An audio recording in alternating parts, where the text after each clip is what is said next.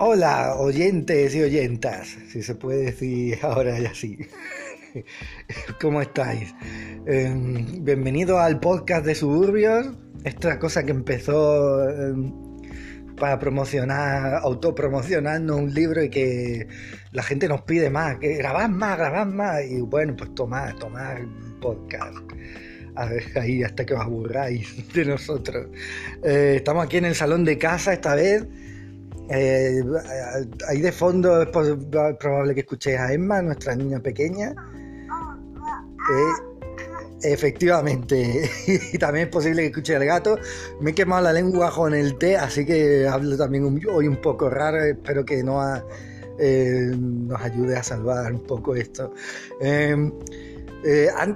Ahora se acerca Semana Santa y, muchos de vosotros recibiréis en vuestro muro, en vuestro WhatsApp y esto, em, las típicas cadenas y los típicos comentarios ingeniosos y, un poco tontos de, muy típicos de esta época, de, sobre todo de, vuestros amigos no creyentes que, que os intentarán convencer de que Jesús y Mitra eran la misma persona o algo así, no sé, chorrada de ese tipo, ¿no?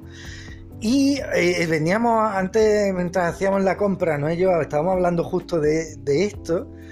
Y eh, no sé por qué la conversación ha ido derivando y hemos acabado hablando de, un pasaje muy, interesante que a nosotros, que es más, lo estamos viviendo. No solamente hablamos a menudo sobre él, sino que encima, en cierto modo, eh, nos encontramos en nuestro periplo vital frente a él, ¿no?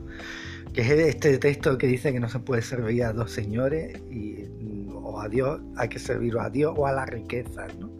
No es porque estemos ante las disyuntivas de elegir entre Dios y la riqueza, precisamente, pero eh, sí que es cierto que es un texto que por cuestiones personales no, eh, lo, vivimos de forma muy intensa y, muy, y reflexionamos, sobre todo estamos últimamente reflexionando mucho sobre él. Em, así que queríamos dedicar el podcast de hoy, el episodio de hoy, a, hablar un poco de este texto. Eh, hola Noah, que todavía no has dicho nada. Muy buenas.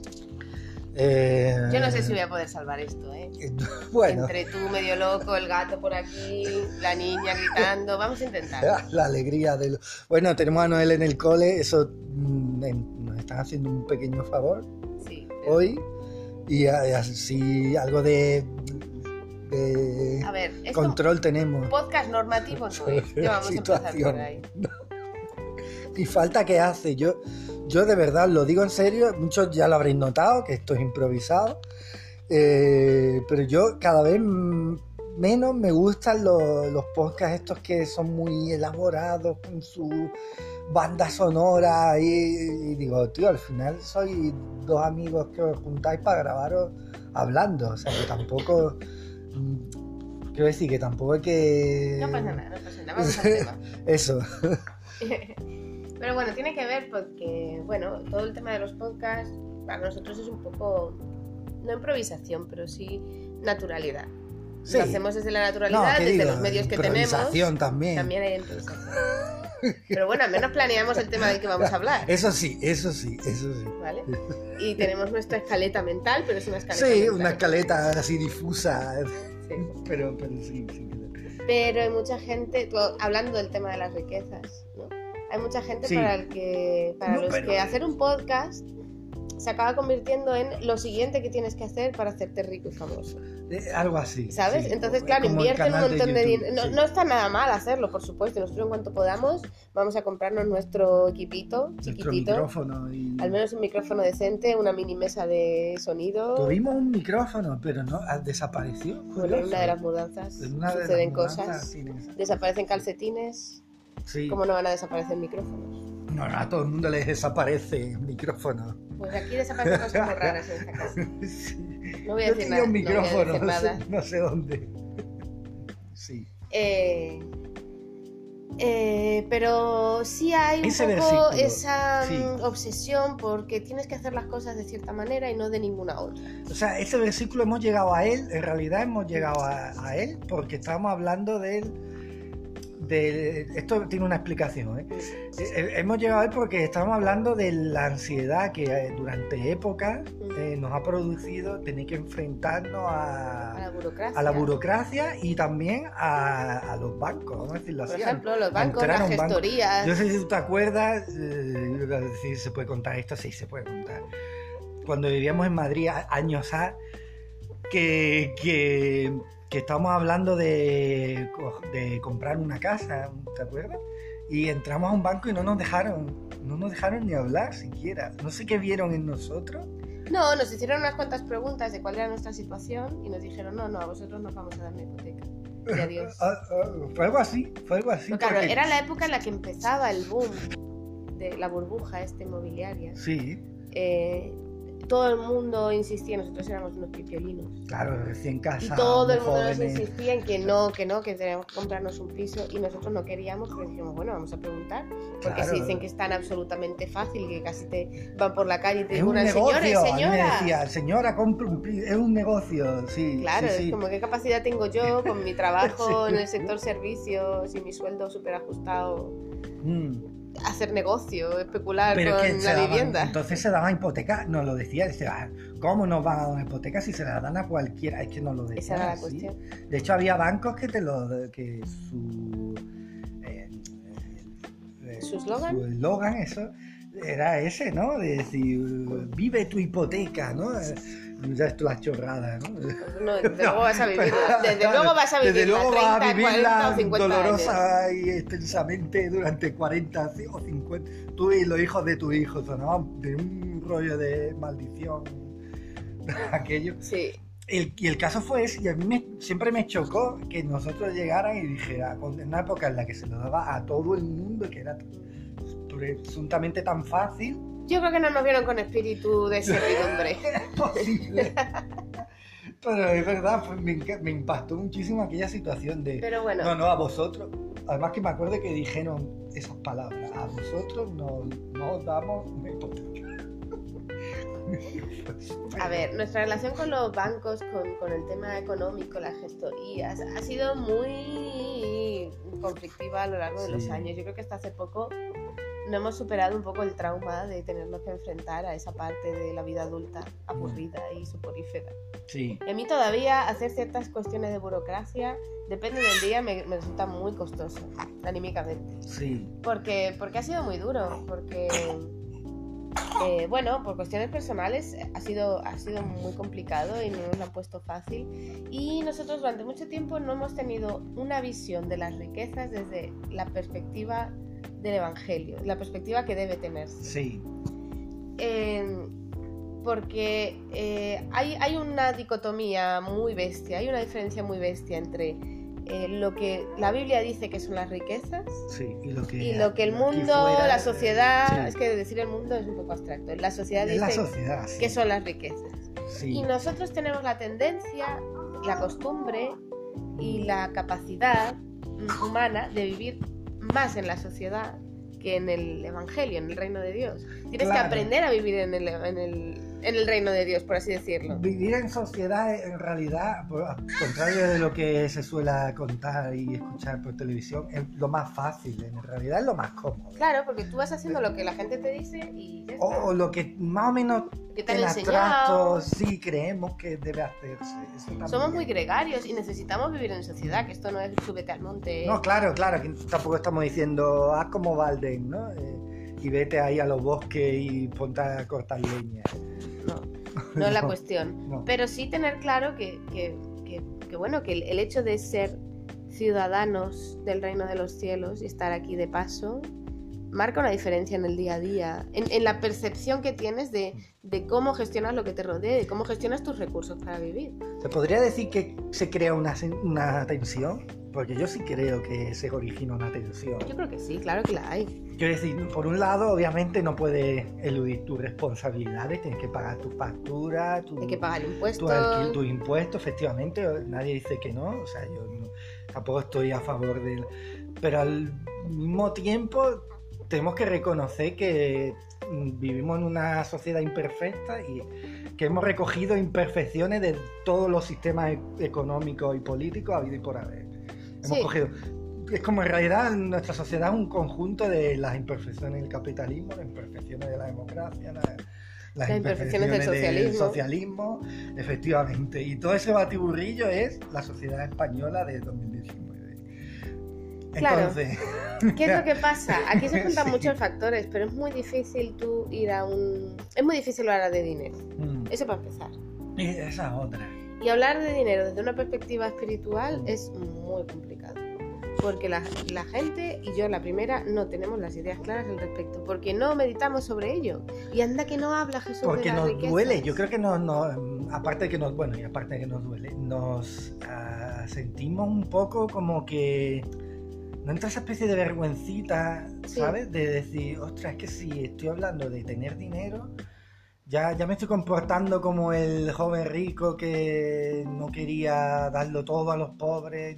No sé cómo se ha instalado cierta idea, y esto hay que reconocerlo también, de que si no eres un poco miserable, no estás mm, en el reino de Dios. Y, yo creo que esa idea es muy enfermiza también. Sí, pero tan, tan idea enfermiza es esa como la de querer el éxito, querer la riqueza a toda costa. ¿Qué es lo que pasa? Yo lo he procesado de una manera. No estoy muy segura de si todo el mundo lo va a conseguir entender así, pero bueno. Em, eh, me gusta mucho la perspectiva, la explicación de los falsos dioses que hace Tim Keller en muchos de sus libros. Em, por ejemplo, en, eh, Dioses que fallan, creo que se llama en castellano. Dioses que fallan. Ahí lo explica, ¿no? Sí. Eh, porque si podéis leer ese libro, pues es muy bueno y, realmente trae, trae consuelito de ese del rico que uno necesita para el día a día. Pero bueno, la cuestión es, eh, no nos damos cuenta hasta qué punto servimos a falsos dioses. Y le ponemos la etiqueta de que este es el dios al que servimos y pensamos que es el dios bíblico, pero el dios real, el auténtico, es muy diferente a esos falsos dioses que nos vamos montando. Y no nos damos cuenta de que estamos creyendo en un falso dios y de que estamos adorando un falso Dios, ¿no? Y lo siento mucho, pero no sé cómo llamarlo, el capitalismo agresivo, la riqueza, el mercado, esta sensación de, de, la sociedad contemporánea de que, de que tú tienes que hacer las cosas que tienes que hacer y entonces te irá bien, es un falso Dios de que el mercado se encarga de... De, regular. De eh, el mercado somos nosotros y no somos perfectos. Y no, no, quiero ser muy anticapitalista ni muy antisistema. No, hay que serlo. Yo, yo cada vez más pienso Sí, pero no creo que, sea necesario. No que el capitalismo sea el mal, tampoco creo que sea eso. Pero el error está en considerar que el capitalismo es el evangelio. Exacto. o que el anticapitalismo es el evangelio, que también. también. Pero... es cierto que una pizca de. de lo estoy diciendo muy bruto, ¿vale? Que nadie se ofenda. Pero una pizca de anarquía sienta bien. En cualquier sistema. Sea el que sea. Es decir, una pizca de que es lo que yo creo que en parte, en parte introdujo Jesús también. Desde un punto de vista socioeconómico, uh, Jesús no... Eh, Jesús eh, no, es que estuviera, no, es que azotara a los mercaderes del templo por, por hacer negocio, ¿vale? Como dice Escotado, por ejemplo, en su libro, Los enemigos del comercio. se equivoca no, Jesús no estaba en contra del comercio.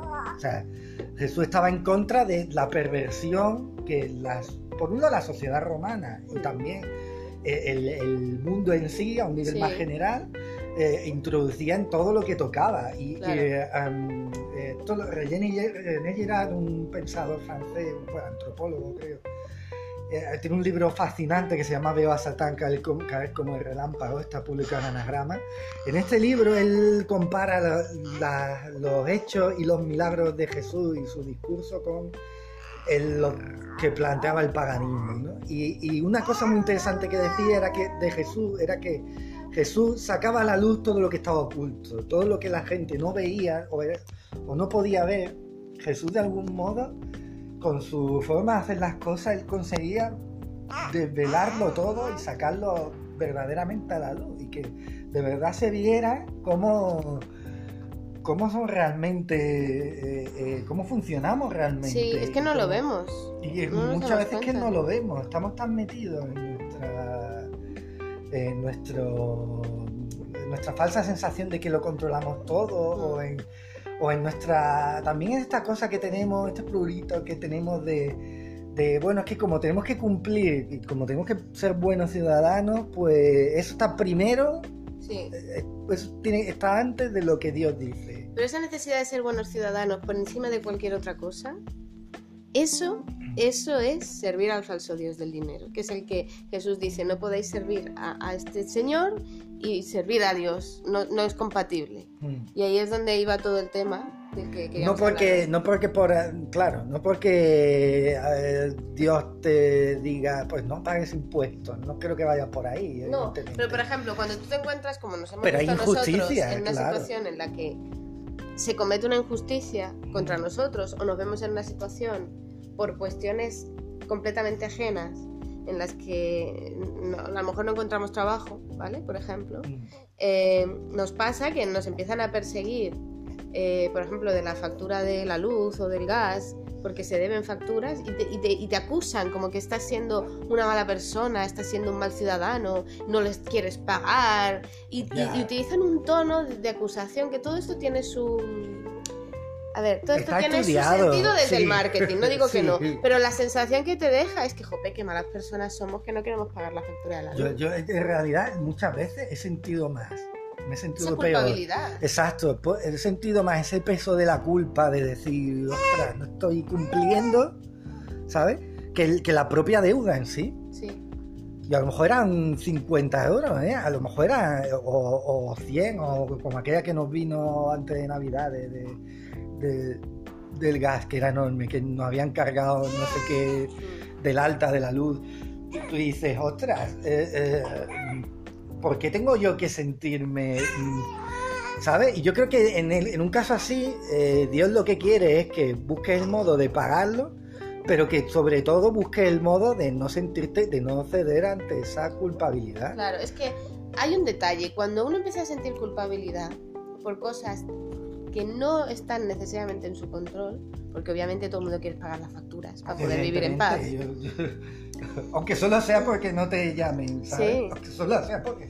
Obviamente todo el mundo quiere vivir en paz y tiene que pagar sus servicios. Pero entendedme, todo lo que provoca una culpabilidad un poco sin forma y un poco así peculiar, es que hay un falso Dios detrás. Sí. Porque Dios, el Dios real, el Dios auténtico, el Dios bíblico, no genera culpabilidad, genera arrepentimiento, genera convicción de pecado. Pero no es necesariamente esa misma culpabilidad, esa misma culpabilidad que no se resuelve. Eh, la culpabilidad de los falsos dioses, de ese falso señor del dinero al que se refería Jesús, es una culpabilidad que nunca se resuelve. Nunca vas a dejar de sentirte culpable, porque ese es lo que se utiliza en tu contra para moverte. Mm.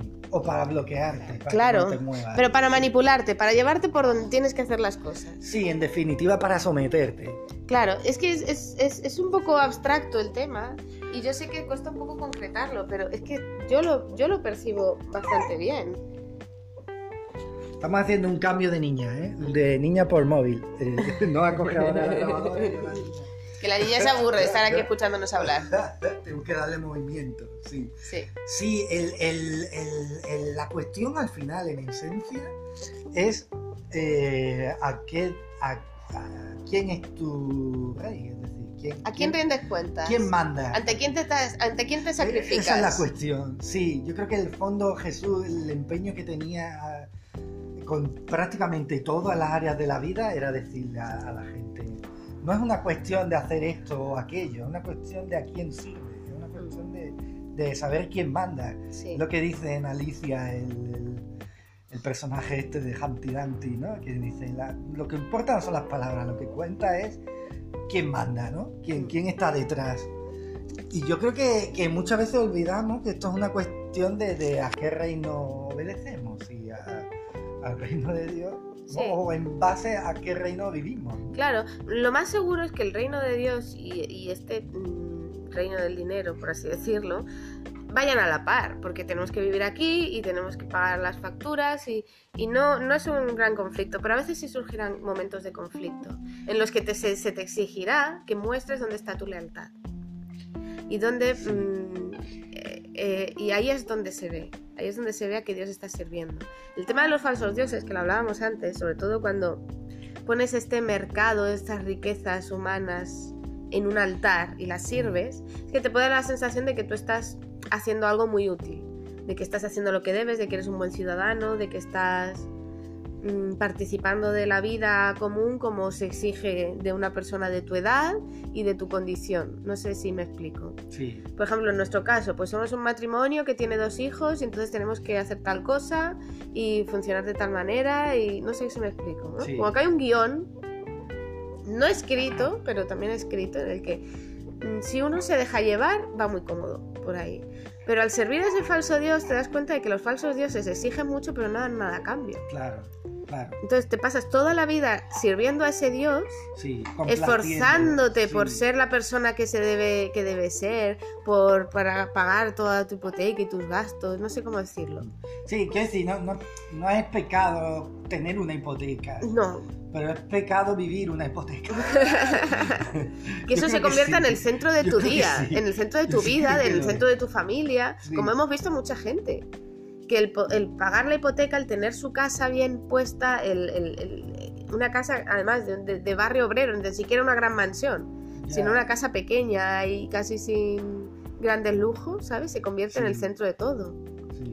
Es muy fácil caer en eso, porque es muy difícil servir a Dios eh, sin renovar esa visión. Claro.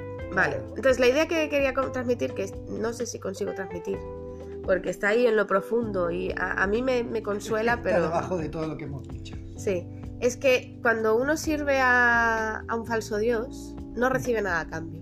Tiene toda la legalidad, todo el sistema legal, todo el sistema religioso, por así decirlo, pero no obtiene nada a cambio. Y lo que te está diciendo Jesús en el Evangelio es que servir a Dios, en vez de a las riquezas, puede suponer eh, un problema, puede llegar a, suponer persecución, que fue lo que le dijo al joven rico al final, en, Marcos 10, está ahí.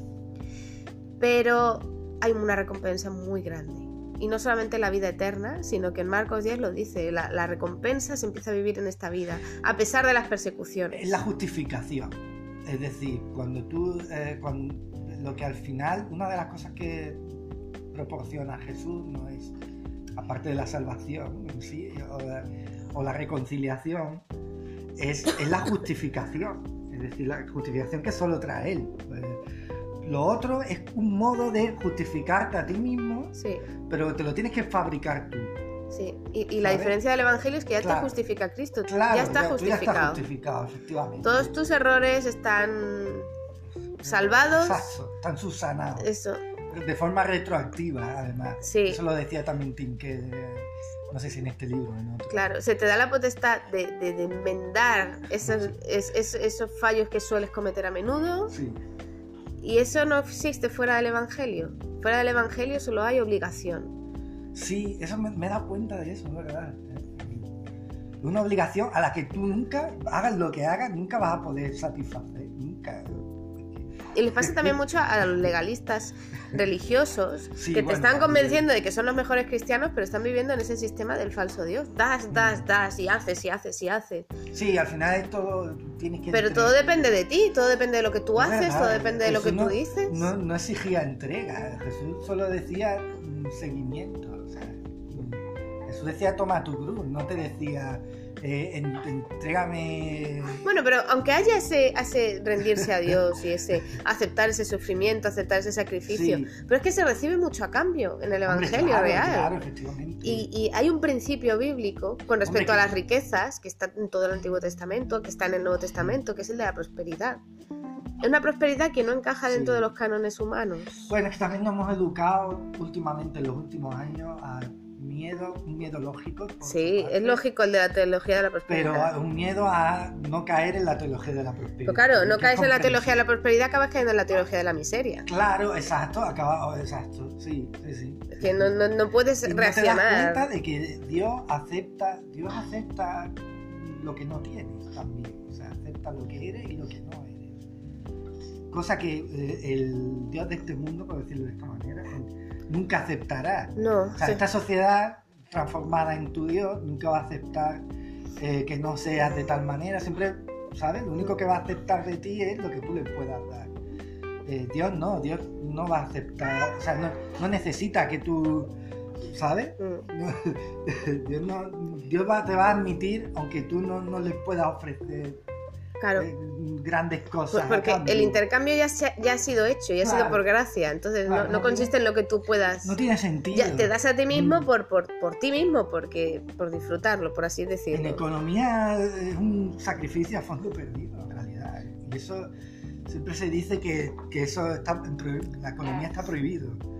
Pero en el reino de Dios, donde las matemáticas funcionan diferente, no, no es un sacrificio Vale. Inútil. No, no hemos dado ni una sola aplicación Claro que a no, todo no esto. hemos, hemos desbargado que era la idea. Pero bueno, la idea de servir a, a- a Dios y no a las riquezas es que no nos damos cuenta de que estamos sirviendo a las riquezas. Sí, Y que si tenemos una frustración profunda con que es que no nos llega el dinero, es que no nos da la vida para mm, pagar la hipoteca y trabajar y... Hay algo ahí de fondo que tenemos que plantearnos si realmente estamos sirviendo al Dios que debemos servir. Sí, Porque es lo que decías tú, que a veces tiene que venir Jesús y, y hacer luz y mostrar dónde estamos porque sacar nosotros no, no, no lo vemos. ni, ni de lejos. sí. Porque en el mundo que nos rodea no tiene esa capacidad de mostrar a Cristo. Eso tenemos que sacarlo nosotros sí. y, y esforzarnos nosotros por, por traerlo a lo cotidiano. No, no lo hace de forma natural, obviamente. Eh, y bueno, esto podría servir de introducción porque nos podíamos pasar días Sí, hablando hemos, del tema hemos riquezas. ¿eh? metido aquí un, hemos puesto un caldo y hemos puesto un millón de ingredientes. Y, bueno, Y- y ahora- uno, sí. aquí una niña me está llamando porque además creo que hay un pañal que necesita este sí que necesita renovación. Yo creo que hay que ir, Sí. cortando. Bueno, pero si ha quedado algo claro, ya hablaremos más de esto. algo claro de Porque ello. todo esto luego tiene muchas implicaciones, por ejemplo, a la hora de ser artista y de, y de, y de pedir dinero a cambio de tu obra. Hay mucha gente que ya tiene un conflicto muy gordo con eso, porque precisamente no estás sirviendo al Dios que debes. Pero bueno, la- eh, a a mí la idea que me consuela hoy, que es la que quería compartir, era esa. Si tienes una sensación de culpabilidad y de frustración muy bestia, Sí, que te paraliza más que te lleva a hacer cosas. es, es- no estás donde tienes que estar. Sí, está claro, está claro. Sí, y, eh, no se vaya al Dios equivocado. No Sí. No porque uno se mete en, ese, en esos barros y luego para salir no os podía hacer idea. Ya te digo. En fin, Total. queda dicho. Sí. Bueno, ¿Cómo? vamos a cerrarlo así. ¿Ya está? Sí, sí. Pues sí. nada, que lo paséis muy bien, Eso. Que tengáis ahora, un... Supongo que en Semana Santa no sé qué haréis. Sí. Nosotros a ver si podemos y podemos hacer otro podcast. A lo mejor ampliamos esto, a lo mejor se nos A da por no, irnos a otro sí, tema y desbarrar de otra manera. último. Sí.